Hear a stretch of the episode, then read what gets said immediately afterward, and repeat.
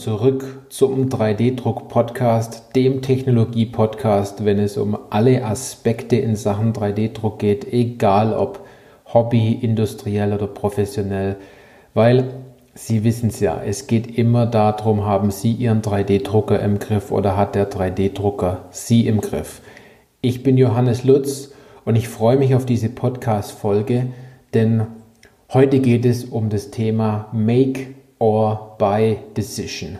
Ganz besonders geht es darum, wie fragt man eigentlich Bauteile bei einem 3D-Druckdienstleister an?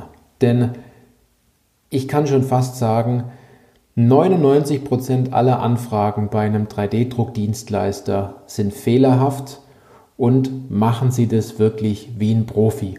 Und dazu habe ich heute ein paar Dinge mitgebracht, die wirklich wichtig sind, die Sie nicht vergessen sollten, was das Thema angeht.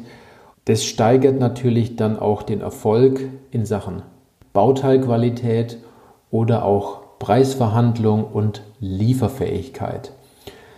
Also, kurz vorweg gesagt, diese Checkliste gibt es natürlich wie üblich äh, in diesem Podcast mit einem Link, wo Sie sich die Checkliste runterladen können und dann haben Sie es in PDF-Form zur Verfügung.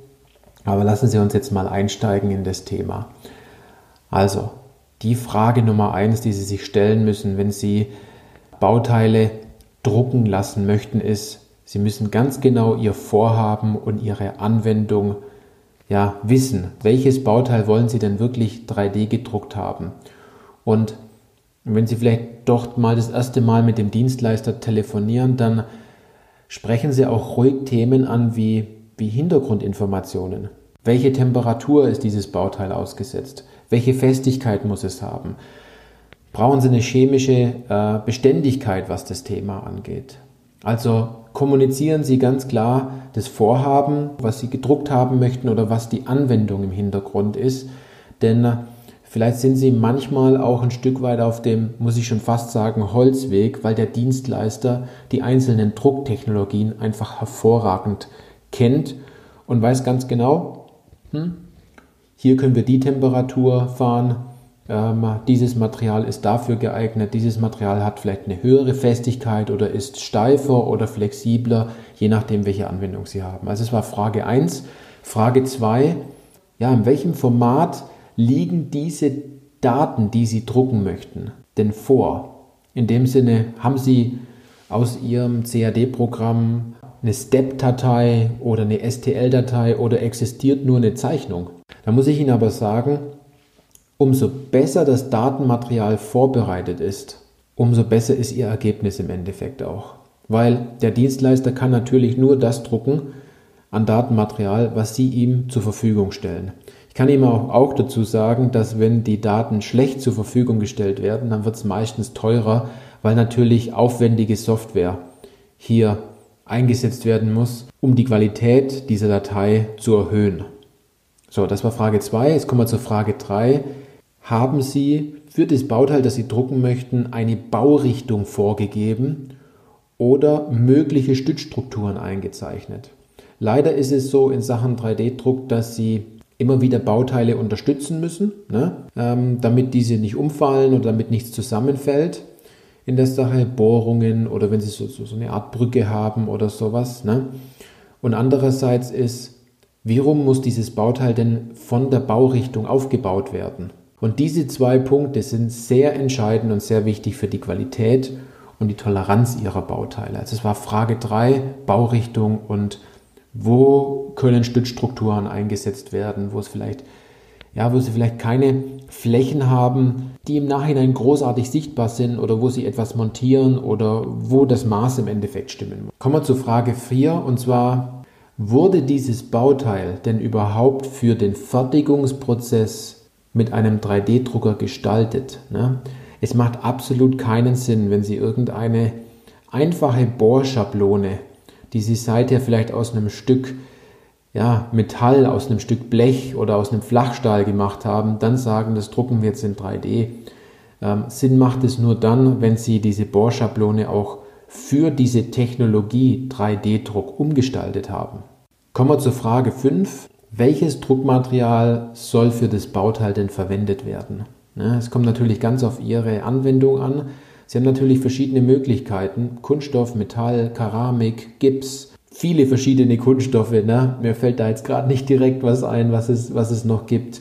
Geben Sie sich nicht mit Standard-Prospektmaterial zu zu, äh, zufrieden, sondern ähm, lassen Sie von dem Dienstleister Ihnen Materialkennwerte geben, damit Sie wirklich wissen, dieser Kunststoff hat diese Festigkeit, diese Steifigkeit, diese Bruchdehnung und so weiter. Und das gleiche natürlich auch bei Metall, Keramik oder äh, anderen Materialien, die Sie drucken möchten.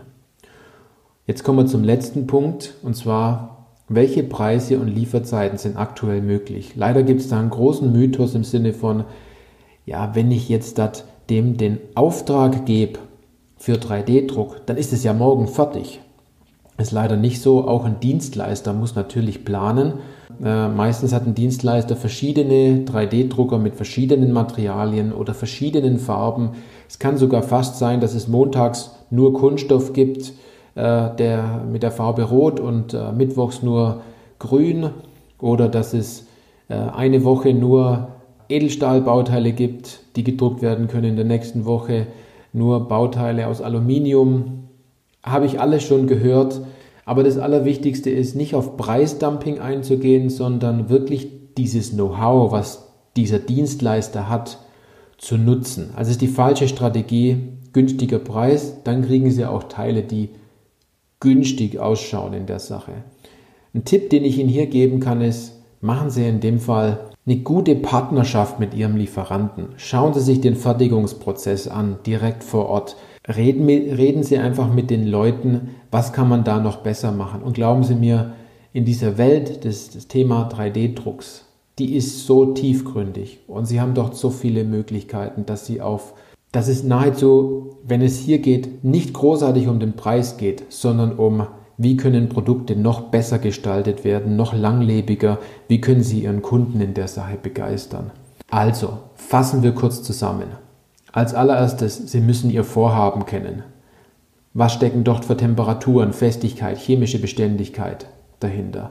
Zweitens, in welcher Dateivariante liegt das Bauteil vor? Drittens, ist eine Baurichtung angegeben und wo kann man Stützstrukturen verwenden? Dann weiter, wurde das Bauteil für den Fertigungsprozess mit einem 3D-Drucker gestaltet?